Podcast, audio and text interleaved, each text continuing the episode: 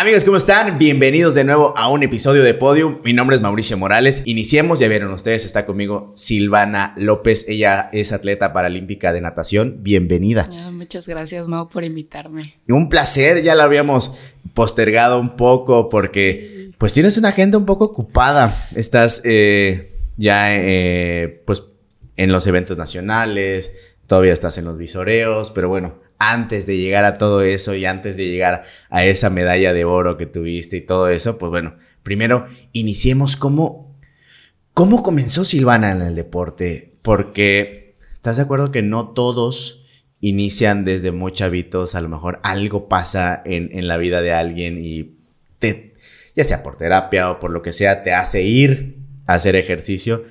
¿Tú cómo eras cuando estabas chiquita? Pues, Mau, la verdad es que yo sí inicié desde muy pequeña. Llevo ya 12 años nadando, desde los 8. Este, mi mamá nos dice a mí y a mi hermana, Silvana y mi hermana se llama Mariana. Este, necesito que hagan algo. No pueden estar en mi casa, o sea, en la casa todo el día, sin hacer nada después de la escuela. Elijan qué hacer lo que ustedes quieran. Dormir no es un deporte. No. Ni cambiarle este, la, tele. sí, este, elijan lo que ustedes quieran. Entonces, mi hermana es más grande que yo, yo soy la más pequeña. y mi hermana. ¿Cuántos se llevan? Este, dos años, dos años nos llevamos. Y me dice, y mi, mi hermana, no, pues yo quiero natación. Y pues ahí va la otra, no, pues yo también. Y al principio era malísima, malísima, malísima. Yo era de las últimas y de las más pequeñas en el equipo. ¿Cuántos años tenías cuando empezaste a natación? Ocho años. Ok. Y este, y me acuerdo que mi, o sea, en, ese aquel mi profe como que ni me pelaba, ¿no? Como que, ay, dame unas vueltitas, que no sé qué. Yo sí sabía nadar, pero tal vez no tenía ni la técnica, ni ni cosas desarrolladas que necesitaba. Pero pues tampoco mi profe era como que, ay, necesito que me hagas esto. Era como que, dasme unas vueltitas, no sé qué, como que no me ponía tanta atención, la verdad. Entonces, este, pasan unos, ¿qué será? Tal vez un año o dos y nos cambian de entrenador. Este, ese entrenador se muda a, otro, a otro lado y nos dicen que va a llegar un nuevo entrenador. Entonces, este nuevo entrenador ve algo en mí. Ve algo en mí y yo soy, siempre he sido una persona muy aferrada desde chiquita y siempre lo he dicho, soy muy aferrada. Entonces yo veía que mi hermana era de las primeras y le daba y le daba y yo decía, yo quiero estar ahí, yo quiero estar ahí, yo quiero estar con ella. Y pues así fue como fui más bien progresando. Tal vez no tenía la técnica ni nada, pero fui mejorando a base de eso, de que yo quería estar con ella, yo quería ir, o sea, ir con todos, no que me dejaran hasta el final. Este, entonces, este profe ve algo en mí y me empieza a entrenar, me empieza a corregir técnica, a meter estilos y lamentablemente otra vez nos vuelven a cambiar de profesor. Para ese entonces mi equipo es Mantarrayas de Campeche este, no, no tenían un, pues sí, un coach que fuera establecido, nada más era como que suplente, suplente, suplente.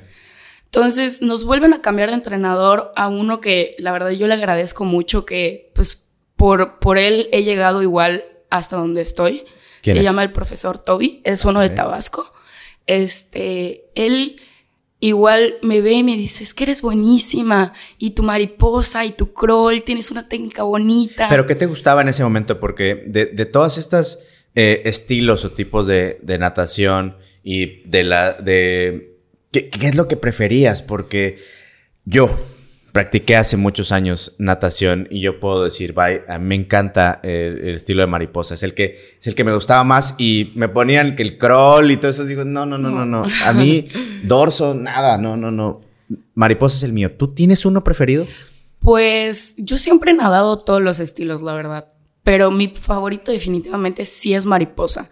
No me gusta tanto entrenarlo, la verdad, es muy pesado. Sí pero es un estilo muy bonito. O sea, competir es, o sea, competir mariposa es, es una sensación muy bonita. Creo que es, creo que es el que necesita más, más técnica tal vez o más fuerza. Más fuerza, requiere mucha más fuerza porque pues ya implica mucho el abdomen, la ondulación y los brazos y... Brazos rectos, recuerdo el movimiento de la espalda, el salir y respirar a una altura eh, exacta porque si no te entra agua, o sea, es complicado. Sí, o sea, y luego pues hay, hay diversas maneras de nadar, ¿no? O sea, cada, pues sí, cada profe igual tiene como que, este, hay muchas técnicas. Entonces, pues cada profe igual te corrige pues a lo que él ve.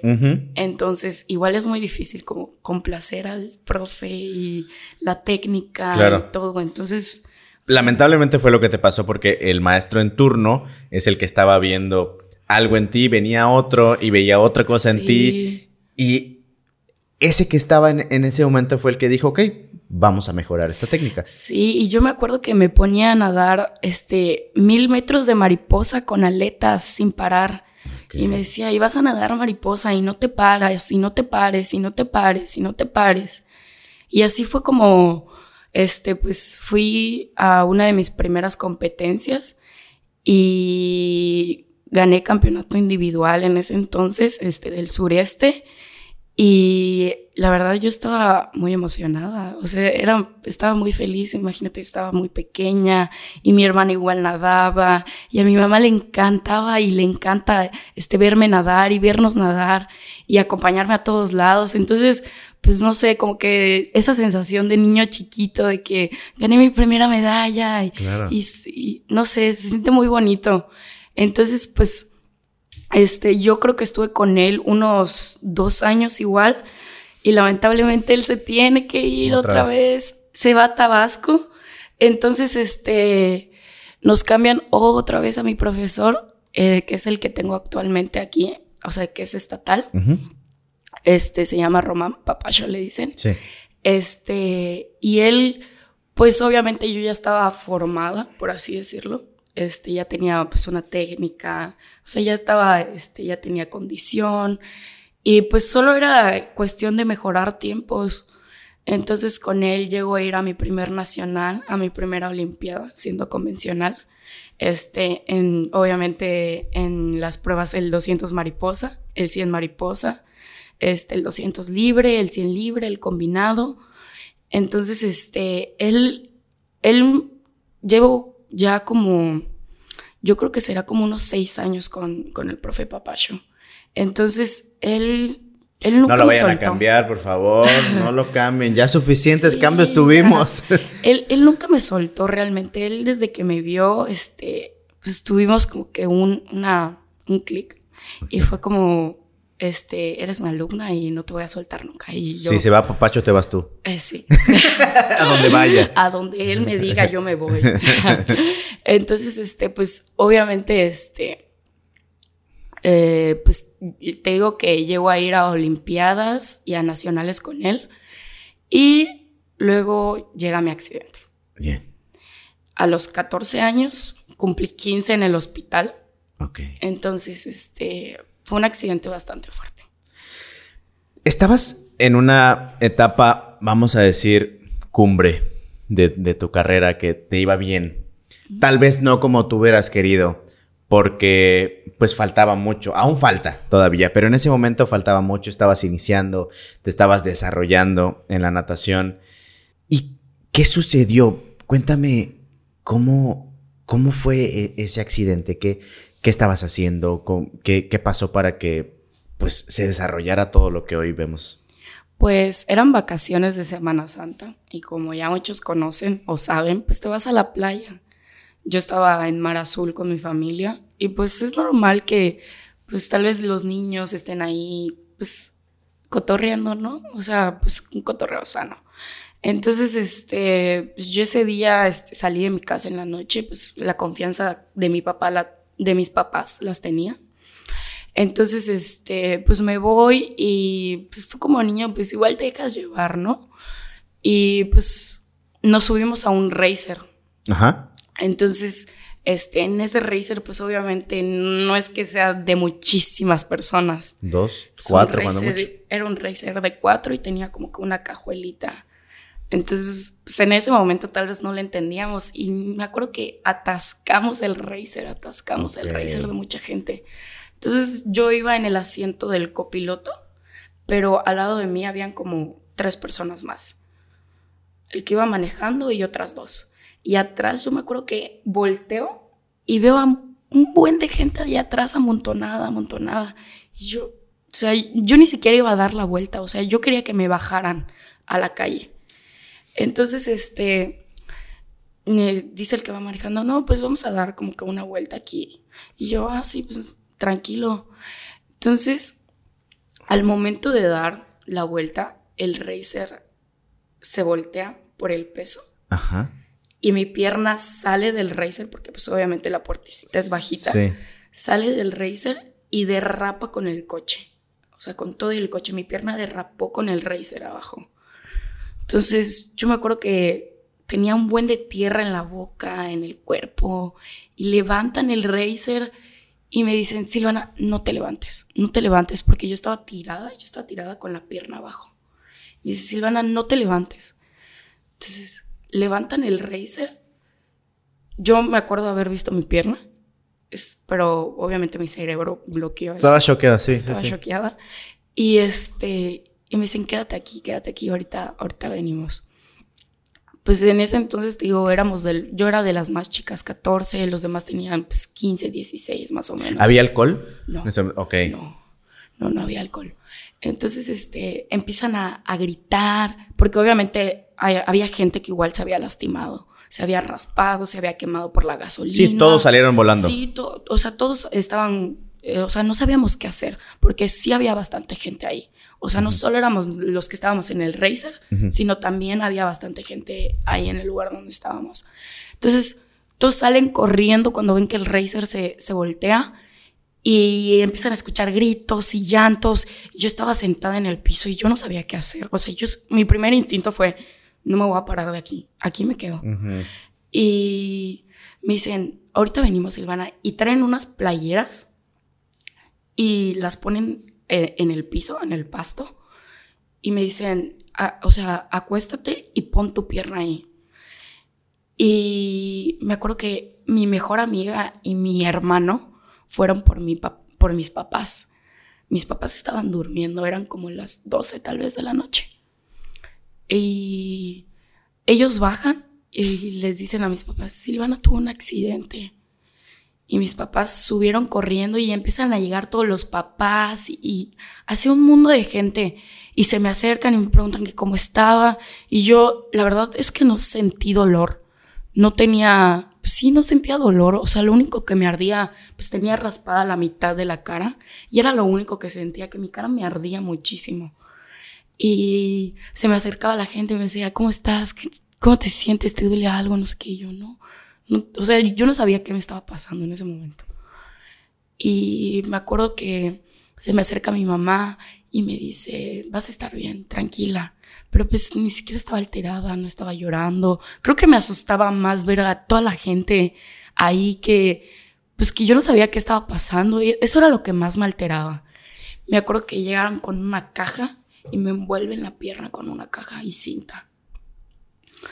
Y pues yo creo que la ambulancia tardó como unos 40 minutos en llegar, porque estábamos en Mar Azul.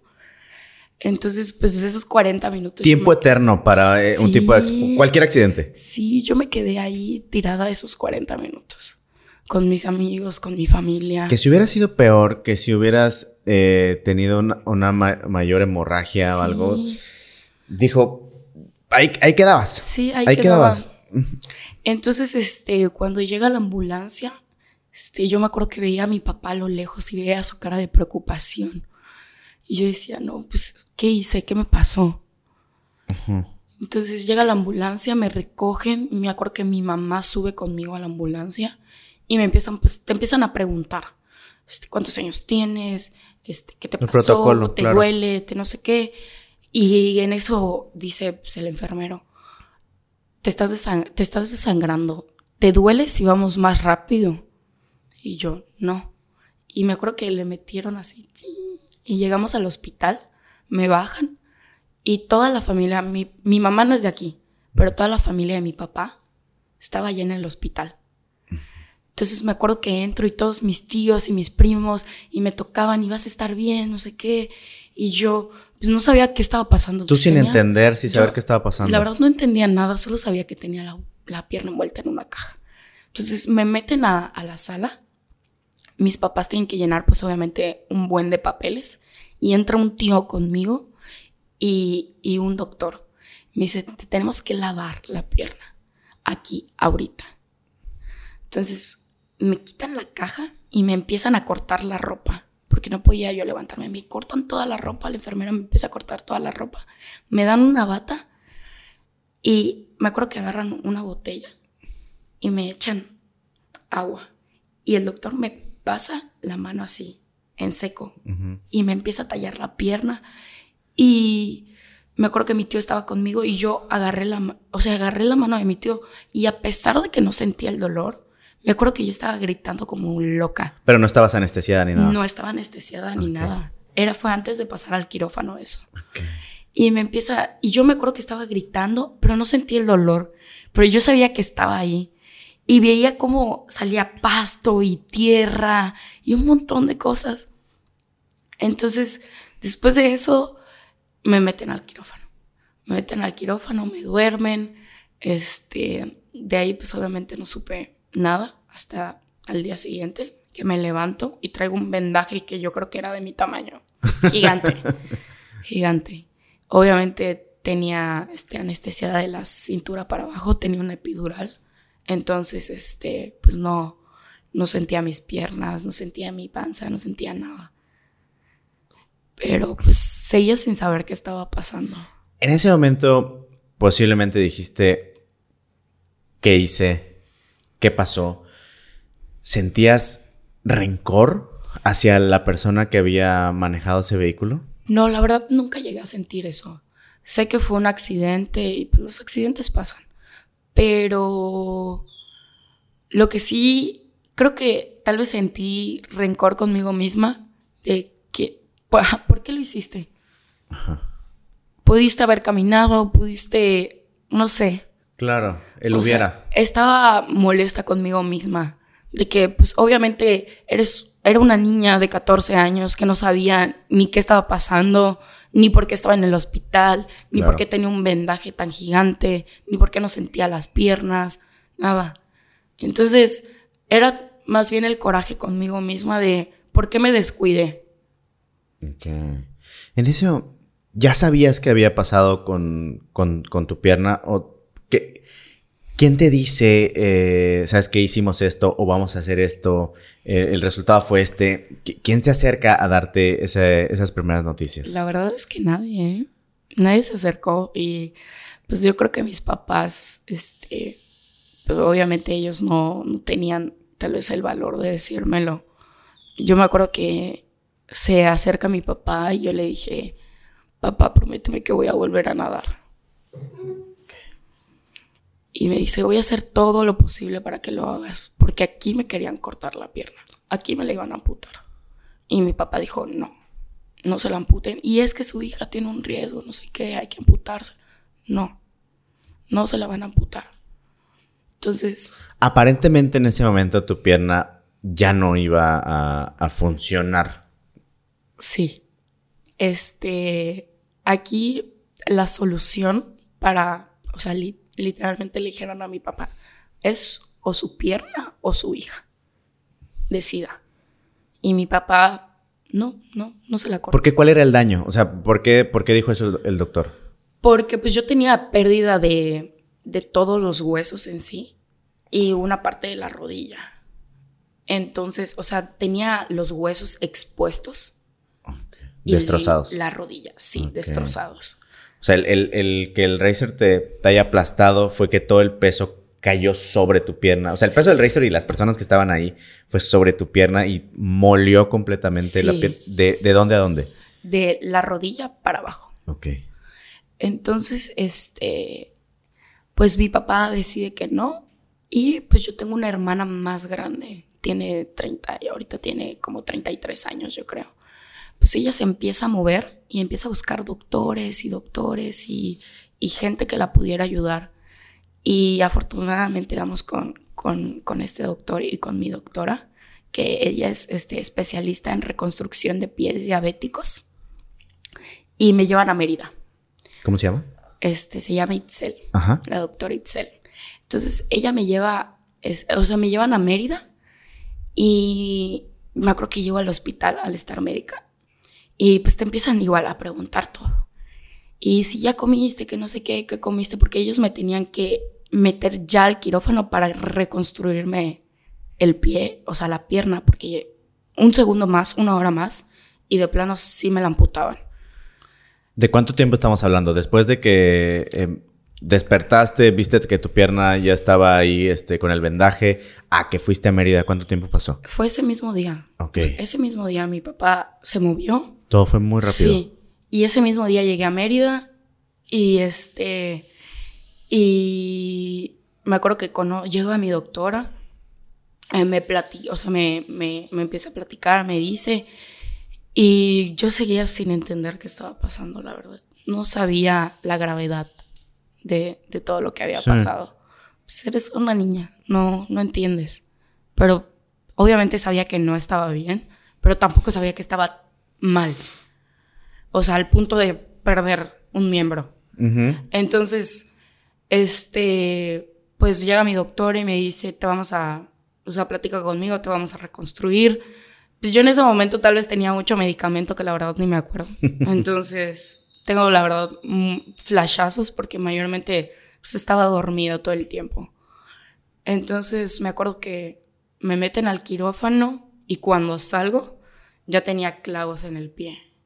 Porque pues obviamente cuando, cuando salgo del quirófano en Campeche, pues tenía ahí mis dedos, pero pues nada más estaban ahí. Entonces cuando salgo en el quirófano de Mérida, ya tenía este, mi pie clavos. Y este, me dice la doctora que todo había salido bien, que, que, pues, que yo estuviera tranquila. Y pues mis papás, este, pues yo veía su sufrimiento, obviamente, pero yo trataba de, de decir, no, o sea, estoy bien, estoy bien, que no me pasa nada, no me duele nada. Este, porque no, o sea, no podía verlo sufrir tanto.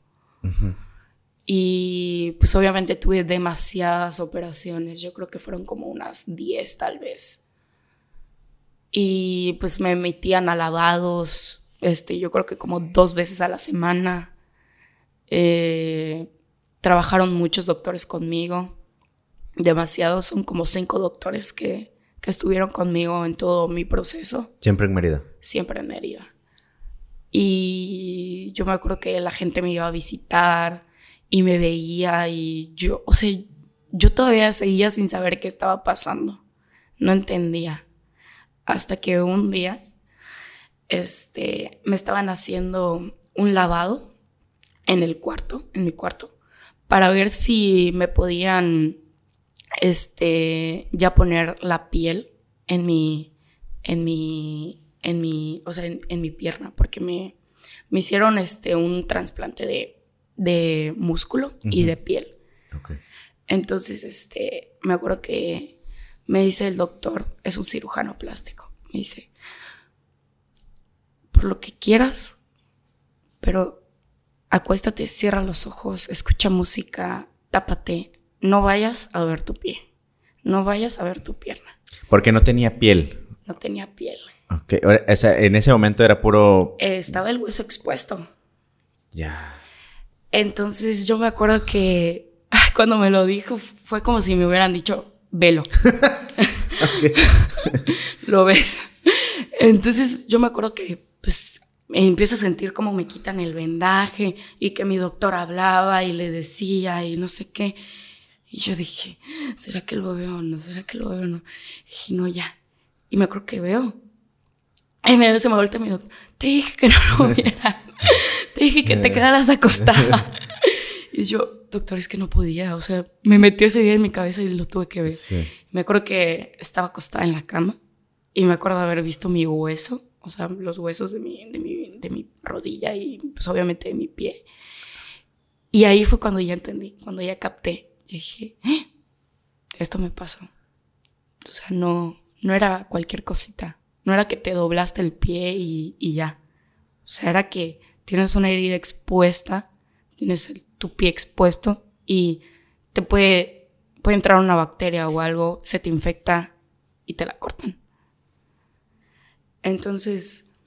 Por eso en ese momento dijo el doctor, tal vez, tal vez, para ahorrarse todo el proceso de lo que viviste y sufriste, lo más fácil era cortarte eh, hasta donde fuera necesario para evitar el proceso de que, que viviste. Pero hay una gran diferencia en no tener un miembro a tratar de reconstruir y que ahí esté porque pues sigue siendo tuyo. Hay una diferencia en usar una prótesis a ah, tener tu pierna aún ahí. Sí, es, es un, o sea, aunque no lo veamos, este, pues yo conozco obviamente gente que usa prótesis. Sí. Y sí, este, o sea, sí es una gran diferencia.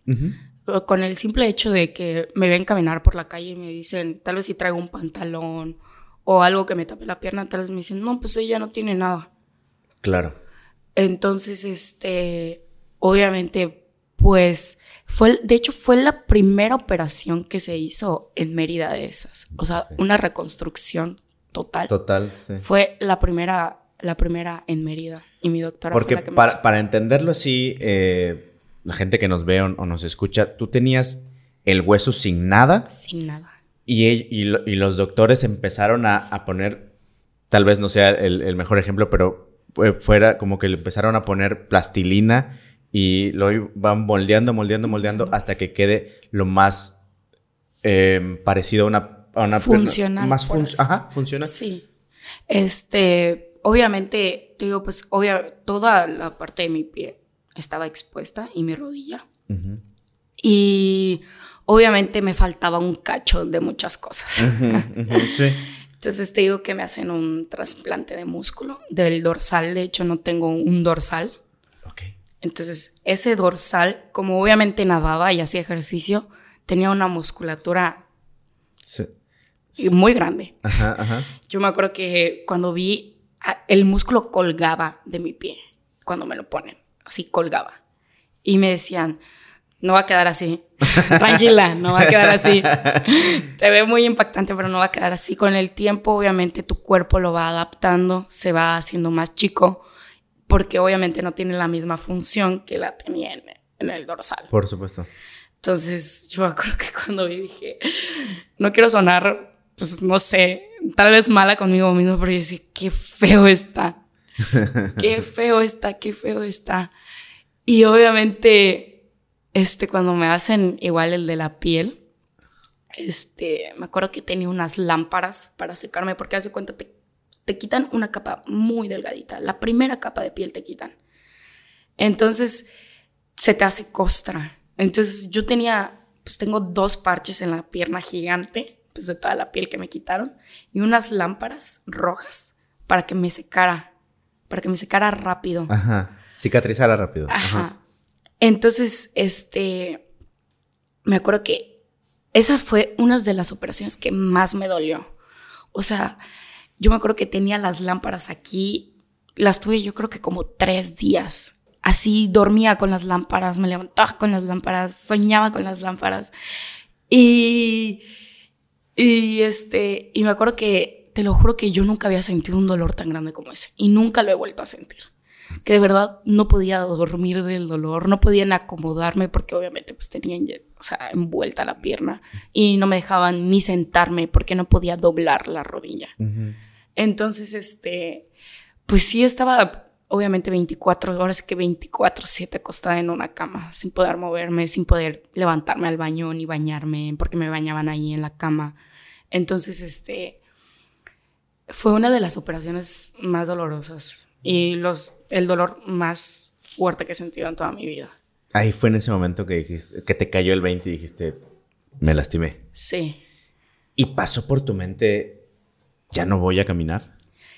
Sí, la verdad, yo tuve, ay, pues obviamente, este, en busca de, de fisios, de de personas que me ayudaran a mi rehabilitación.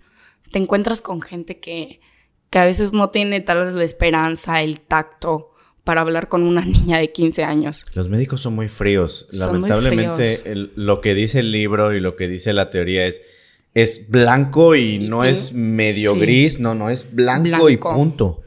Entonces, yo me acuerdo que salí, que salgo del hospital, este, porque está, o sea, estuve un mes ahí.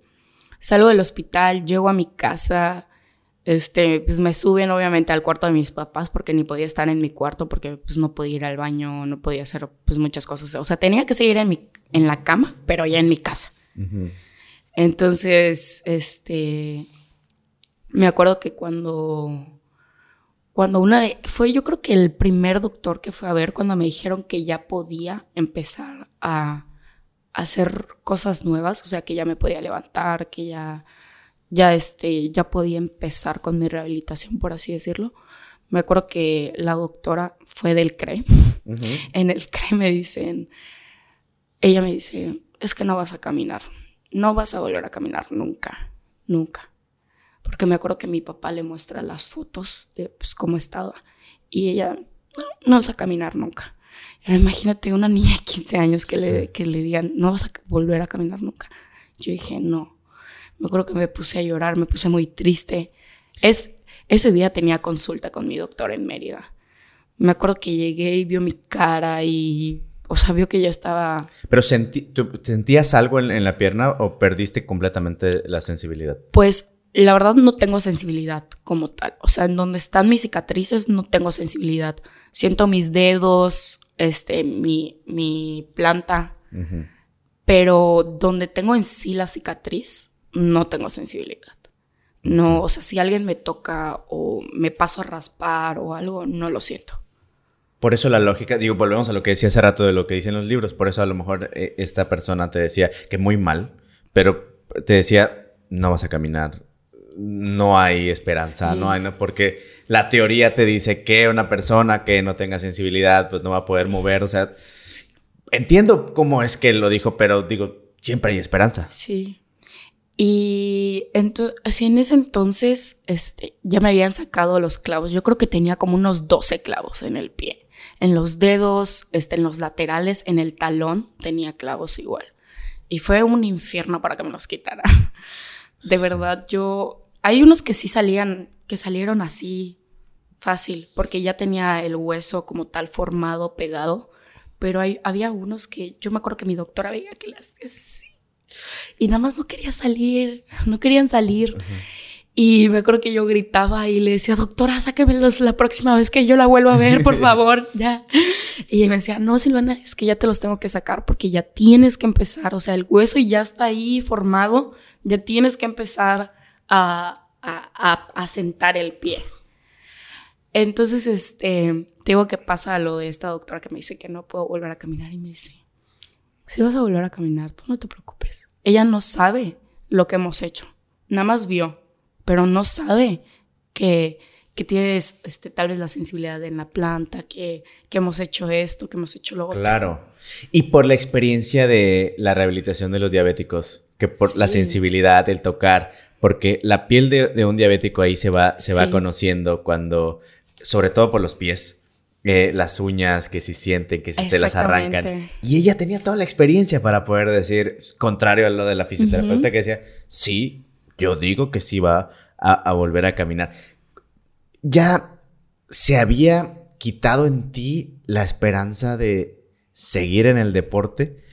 Y dijiste, primero me voy a enfocar a ver si puedo caminar siguiendo lo que me dice la doctora y luego vemos o ya de plano me enfoco a seguir mi vida pues yo sí quería seguir nadando. O sea, mm, llegó un punto en donde me dijeron, pues tal vez sí, o sea, te va a ayudar como rehabilitación. Pero para que te metas a una alberca ahorita, imposible.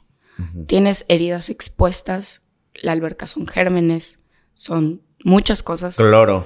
Cloro, que no, tu pierna, si te metes ahorita a una alberca, tu pierna no va a poder aguantar. Aunque ya había cicatrizado. Mm, en ese entonces todavía no. Pasaron yo creo que como unos nueve meses, de unos nueve a diez meses para que yo volviera a entrar a una alberca. Ok, y en esos nueve, diez meses fue que empezaste a aprender a caminar, tal vez. Sí, o definitivamente volví a aprender a caminar. porque obviamente no tiene la funcionalidad que tiene un pie normal. Tengo rangos de movimiento muy limitados que tal vez no me dejan hacer ciertas cosas de la, de la caminata. O sea, al momento ¿Pero qué no puedes hacer? Este, pues obviamente ahí va a entrar ya más médico, pero pues, es talón, asientas y punta. Ok, ok, ok. La forma de, caminar. De caminar. Que si nos ponemos a analizar y si usted revisa y se pone frente a un, espejo y se graba o algo así, va a decir, yo no camino así. Yo no camino. porque nadie, nadie analiza, y ahorita lo, lo traduzco a, al CrossFit, por ejemplo hay rangos de movimiento para hacer ciertas, ciertas cosas, ¿no? Por ejemplo, el levantamiento de clean. Ok, tienes que ponerle los brazos rectos y, las rodillas y luego la cadera y la levantas y luego levantas y llevas aquí la barra y te inclinas y bajas, metes los codos, las muñecas. Cuando caminas es básicamente lo mismo. En teoría, si usted lo ve con los niños, pues asienta así el talón, luego viene la, palma, luego, de, perdón, este, ajá, la, parte de abajo del pie la asientas, luego los dedos los levantas y otra, vez, y otra vez, y la rodilla. La rodilla. Todo eso como que ya no existía en ti, había que aprender a hacerlo. Pues siempre te dicen que el músculo tiene memoria. Ajá. Entonces, obviamente, pues yo sí aprendí de cero porque me decían, yo me acuerdo que este, fui a la clínica de la UAC, fue una de las que más me ayudó. Este, me acuerdo que el profesor me decía, y tienes que apoyar primero el talón, este, la planta, y punta, talón, planta y punta, y 20 vueltas, y no sé qué, y tienes que mover el pie, y tiene, o sea, para ganar rangos de movimiento, que pues no... ¿Caminabas sobre las, sobre las barras? ¿O, cómo empezabas a caminar? Este, pues yo al principio obviamente empecé a caminar con muletas, obviamente como mi, como mi cerebro entendía, yo, eh, yo le daba, me acuerdo que iba a la escuela con mis dos muletas, ahí estaba entrando a prepa. Y me acuerdo que yo, este, me cargaban mi, mis hermanos me cargaban mi mochila y yo iba con mi muleta y yo nada más apoyaba el pie, o sea, hacía lo que podía, porque en ese entonces obviamente no, este, no sabía muy bien. Pero ya no tenías yeso, no tenías... Tenía vendaje, ah, traía un vendaje y traía un zapato ortopédico. Entonces, este, porque no podía usar en ese entonces zapatos. Este, entonces obviamente yo iba caminando como... Como podía. Sí, como podía. Así que por sobrevivir, sí. Sí, sí, O sea, la intención era llegar a mi salón, sentarme en una silla, aguantar todas las clases sentada o lo que tuviera que hacer. Entonces, este, obviamente pues iba a la escuela, iba a terapia. Y ay, yo me acuerdo que este, me decían, tienes que mover 100 veces el pie arriba abajo y te las estoy contando. uno, dos, así 100 veces todos los días. Para fortalecer. Pues sí, para fortalecer, este, tal vez ganar rangos de movimiento que obviamente yo tenía el pie tieso. Entonces, el, el, solo el hecho de ya intentar moverlo ya era ganancia. Claro. Entonces, obviamente, tal vez no se veía que se movía, pero si tú lo tocabas, sentías el, la fuerza. Ajá, el movimiento. Entonces me decían, 100 veces lo tienes que hacer.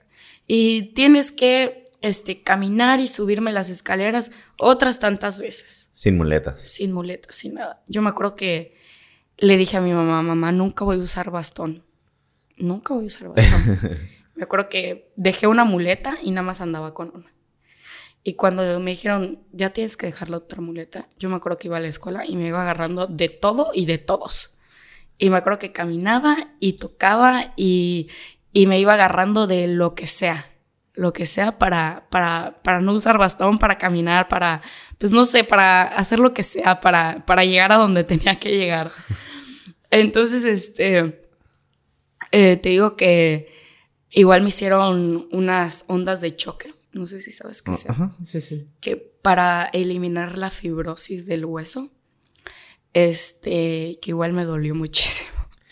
Desde este momento en el que pasaron nueve meses en el que aprendiste a, caminar, después de ahí regresaste otra vez a, a la natación.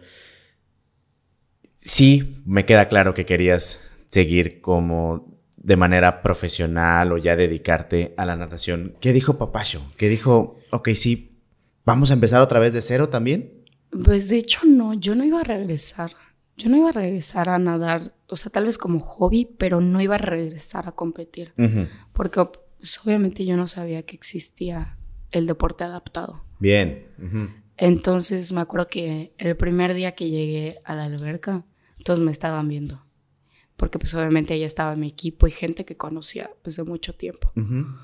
Y me acuerdo que me meto a la alberca y, y me dice papá, yo pues nada, ahora sí que lo que tú quieras. O sea, de crawl, nada me suavecito, una vuelta, dos vueltas, como te sientas.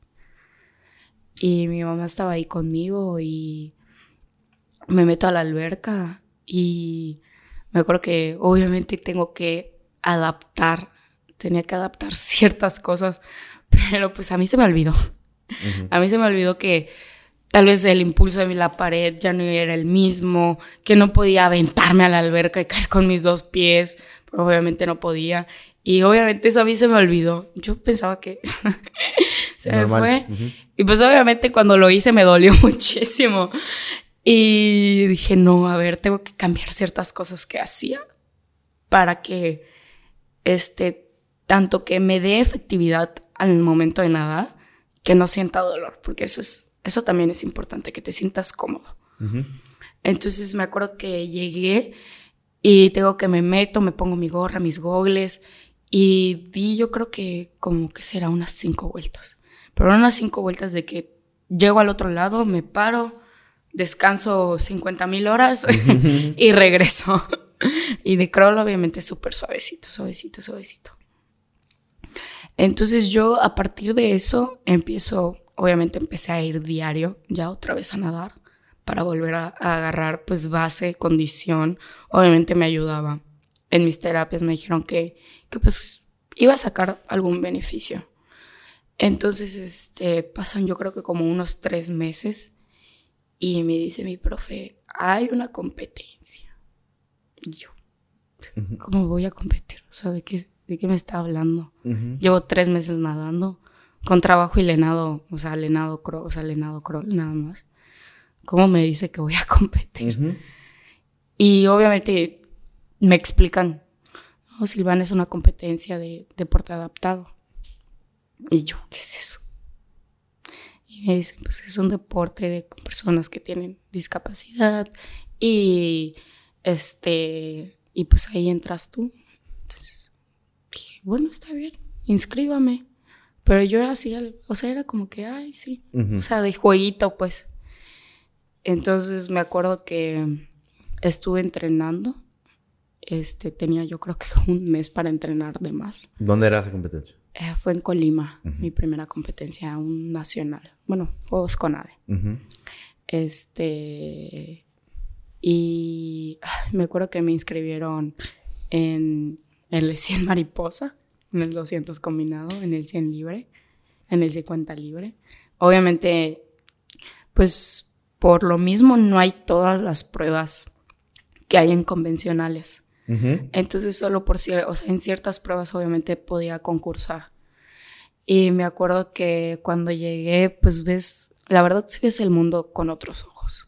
Ves cosas que pues tal vez no esperabas ver ni conocer, porque es algo difícil de ver. Y obviamente pues yo todavía estaba pues en ese trance de aceptar, o sea, aceptándome como, como esto, o sea, como estaba, este, aprendiendo cosas, este... Sí, es como que un, shock de llegar a estas competencias paralímpicas y ver a personas que tienen otro tipo de discapacidades y dices, a lo mejor en ese momento pudiste haber dicho, yo no soy así.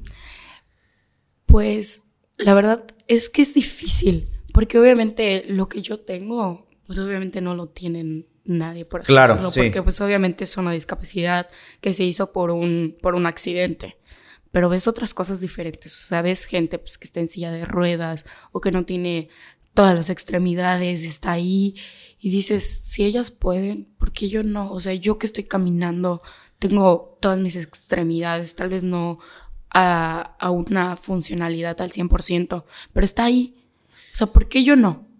Hay unas eh, clasificaciones, me, contabas hace rato, porque la gente como yo que lo vemos en televisión y a veces decimos, ok, son paralímpicos, todos son iguales porque todos tienen una discapacidad. Pero hay categorías dentro de una misma rama, desde de S10 a S1. Ajá, sí. ¿Cómo, ¿Cómo se divide todo esto? Pues obviamente hay varias federaciones, como te decía, que está la Federación de Silla de Ruedas, Parálisis, Débiles Visuales. Entonces, pues yo pertenezco a la de Silla de Ruedas. Y pues nuestra, o sea, nuestras categorías se dividen de la S1 a la S10. Entonces se supone que entre más alta sea, este, menos es tu discapacidad. Y pues obviamente entre más baja, pues tienes más discapacidad, menos rango de movimientos, este, te afecta más en el agua y en tu vida cotidiana, obviamente. Y este, y pues yo soy la S10, soy la más alta. No hay que, no hay como, no sé, de que otra competidora diga, ay, ¿por qué la metieron si ella no tiene discapacidad? ¿Por qué está aquí? Ella tiene una ventaja con nosotros porque no tiene nada. Sí, obviamente sí pasa. O sea, a mí al principio, bueno, muchas veces me dijeron, pero es que tú no tienes nada, tú caminas bien, tú no sé qué. Pero pues obviamente, a ver, lee mi historia al clínico y dime que no tengo nada. O sea, tal vez me veas caminar bien, pero pues hay ciertas cosas que no ves y están ahí. Entonces, obviamente, si te pones a leer, dice, este, una extremidad es más pequeña que la otra, es eh, porque ya no me creció, obviamente, por lo que me había pasado. Exacto, sí. En el eh, y casualmente te pasó en el desarrollo. En el desarrollo. Entonces, obviamente, igual tengo un pie más chico que el otro. Y igual tengo una diferencia de, la, de las piernas. Y luego, pues, obviamente, sigues leyendo y dices, los rangos de movimiento no son, no sé, una persona normal y, pues, o sea, sí tengo la discapacidad, ¿sabes? O sea, sí está ahí. Entonces yo me acuerdo que cuando llegué, obviamente igual cuando llegué a la primera competencia, pues no era la más, la mejor, pues, porque llevaba mucho, o sea, muy poco nadando. Y pues obviamente, pues no, se preocupaban por mí, era como que, hay una nueva. Y ahí quedó, ¿sabes? Entonces yo me acuerdo que cuando me metí a nadar el 100 mariposa, aguanté el 50 y de regreso yo estaba que casi me agarran y me sacan de la alberca. Sí, estabas muriendo. Sí, me estaba muriendo porque no, no, había, no había nadado un 100 mariposa, había nadado un 50, pero un 100. Yo me acuerdo que dije, no, porque me inscribieron en esta prueba así ni la he nadado. Estaba así que, o sea, de verdad sufrí mucho en esa prueba cuando la terminé. Y ahí fue cuando conocí a mi, a mi profesor nacional él, este, no sé si conoces a Froilán. Ajá, sí. Bueno, pues Freud entrenó con él hace mucho tiempo y me presenta con él y me dice, no, pues Vela está regresando a nadar, está chavita, tuvo un accidente, pero siempre ha nadado, toda su vida ha nadado. Entonces, pues hay algo ahí. Y me acuerdo que mi profe me ve y me dice, primero, estás gorda. Segundo, ¿cuánto nadas? Yo, Tres kilómetros. Pues necesitas nadar de 6 a 7 todos los días. ¿Yo qué? ¿Cómo voy a nadar 6 kilómetros? O sea, nunca. Y me dice, te voy a, voy a intentar concentrarte en México para que conozcas a mi equipo y, y a ver si te gusta y si te late seguir aquí. Entonces yo me acuerdo que regreso de esa competencia y obviamente con el profe Papacho, este, pues me empieza a decir de que, pues quieres, o sea, te gustaría, no sé qué, o sea, ¿qué, qué, qué quieres? Yo, pues sí, la verdad sí, o sea, sí me gustó como que volver a sentir el sentimiento, o sea, volver a sentir lo que, lo que era competir, lo que era estar en un banco de salida, pues tal vez en un podium. Entonces dije, sí, sí, sí quiero. Y me acuerdo que regresé y pues obviamente estudiaba, estaba en la prepa. Y me metían unas bien buenas en la alberca. Y ahora tener que estudiar. Las madrizas, dilo. tener que estudiar y levantarme temprano porque a veces me tocaban dobles sesiones. O sea, me tenía que ir antes de la escuela. Me acuerdo que nadaba a las 5 de la mañana. Y luego me iba a la escuela, comía Luego me iba otra vez a la alberca para poder levantar tanto kilometraje. Porque aparte estamos a nivel del mar. Sí. Es muy diferente Sí, que estar en altura. Sí. Bueno, no es que sea más fácil allá, pero, No, sí hay una pero diferencia. Sí hay una diferencia. Entonces, obviamente pasaron yo creo que como un mes, yo creo, que estuve entrenando así, que le metí y llegué a México a mi primera concentración y todos, que ahí viene la nueva, ahí viene la nueva. y éramos varios nuevos. O sea, mi profe este, convoca como que a todos los que Del país. agarró en la Paralimpiada y, lo, y nos concentra y el equipo, el equipo que ya estaba. Y me acuerdo que, ay, ahí vienen los nuevos, no sé qué. Pues yo no conocía a nadie, o sea, realmente no conocía a nadie. No, ni en la Paralimpiada me acuerdo de haberlos visto, o sea, Claro. haberlos visto. Y me acuerdo que llego y pues dice, no, pues e- ella es la nueva, ¿no? Como que me dicen la güera, la güereja. Entonces, Mm. la güera, no sé qué, este, pues está aquí a ver si le gusta. Y me acuerdo que pues estuve entrenando con ellos. Pero pues yo te digo que soy una persona muy aferrada. Entonces, a mí no me mandaron al grupo de principiantes, o sea, con los que había llegado. No, a mí me metieron, este, en ese entonces estaban los, los PANA, que fue en Perú, y pues era la plataforma Perú-Tokio en ese entonces. Me acuerdo que me metieron con ellos a entrenar. Y yo creo que me arrastraron, o sea, de verdad me arrastraron. Así, pues categorías tal vez más bajas, o sea, Sí. que yo, yo me acuerdo que nada, daba un abrazo y yo sentía que se me iba a salir el alma. Pero pues ahí estaba, ahí estaba, ahí estaba. Y esa concentración nada más duró una semana, pero quedé, yo creo Sí. que enamorada de la esencia del grupo. ¿Ya formabas parte de, de este equipo paralímpico nacional? Pues no como tal, pero ya estaba ahí. O sea, mi profe me dijo, si te gusta, te puedes quedar, o sea, puedes entrenar conmigo, pero tienen que haber resultados para que estés aquí en México. Claro. Si no hay, no puedo hacer nada. Entonces, todo depende de ti. Y empezaron a llegar los resultados. Empezaron a llegar los resultados.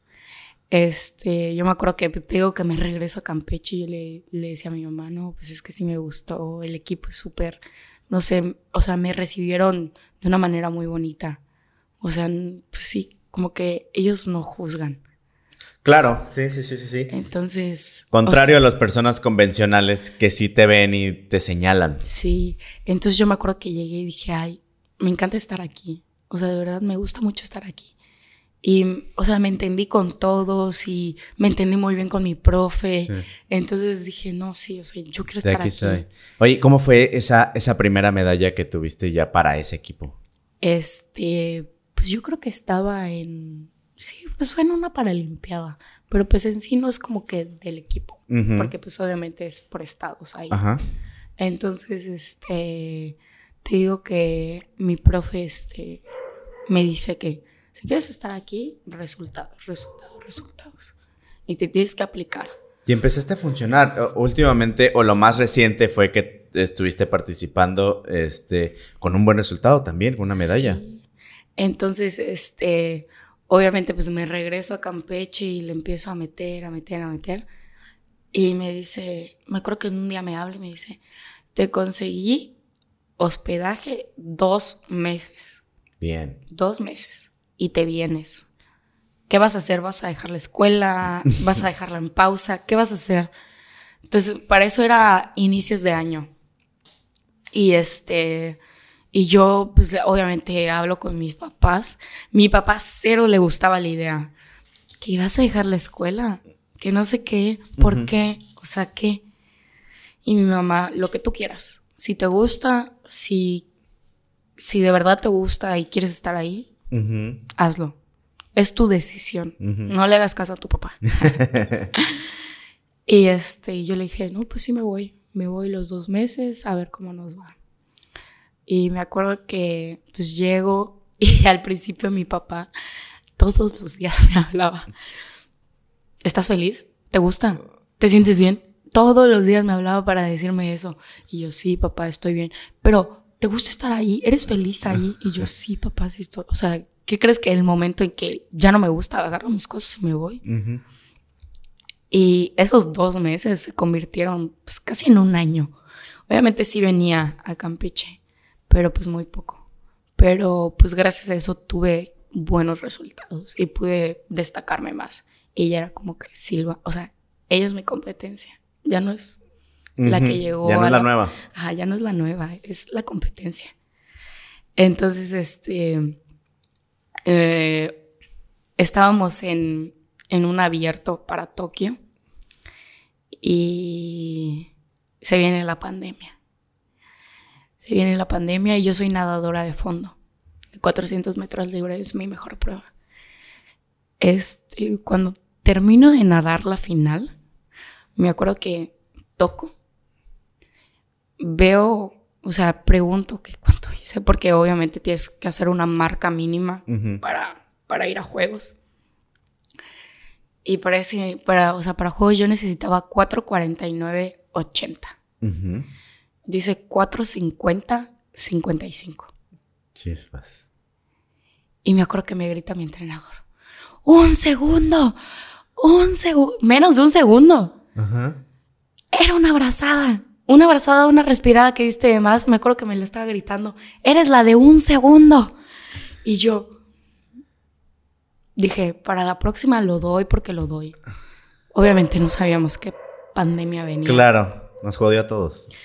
Y obviamente me regresan a mi casa sin poder entrenar, sin alberca, sin poder salir, sin gimnasio, sin poder hacer nada. Y obviamente mi profe sabía lo que nos estábamos, o sea, lo que se venía, que todos sus atletas no pudieran entrenar.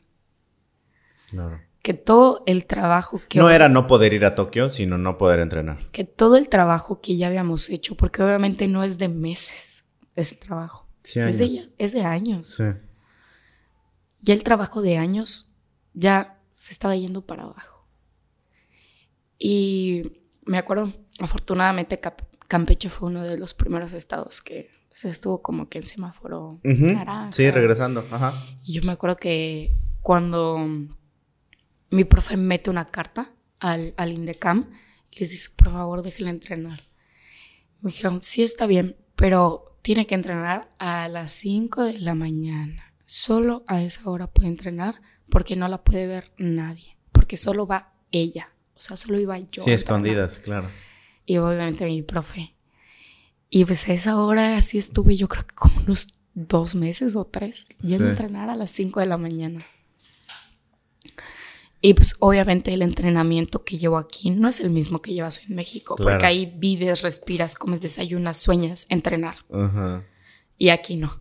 Y aquí cambia todo. Aquí cambian muchas Pero cosas. Pero a pesar de todo eso, digo, has tenido muy buenos resultados. Lo hemos visto en redes sociales, han visto también las medallas que tuviste en la competencia hace poco. Y pues yo creo que viene mucho, mucho más para ti. Ya te estás preparando. Ya, este, ya viajaste también para que revisen cómo vas. Próximamente ya vienen las competencias para lo que va a venir en el próximo año. Y yo, yo te deseo mucho éxito. De verdad, muchas gracias por, por haber estado aquí. Es una historia muy buena, muy conmovedora y por supuesto llena de muchos éxitos. Gracias. Gracias, Silvana, por haber estado aquí. Pues bueno, que la gente te siga en redes sociales, todos tus pasos, porque sé que viene muchas cosas buenas para ti. Muchas gracias, Mau, por invitarme. Un placer. Y amigos, amigos de Podium, gracias por haber visto este episodio completo. Nos vemos en la próxima. Y recuerda que nos puedes ver o escuchar en cualquiera de las plataformas donde se publica este podcast.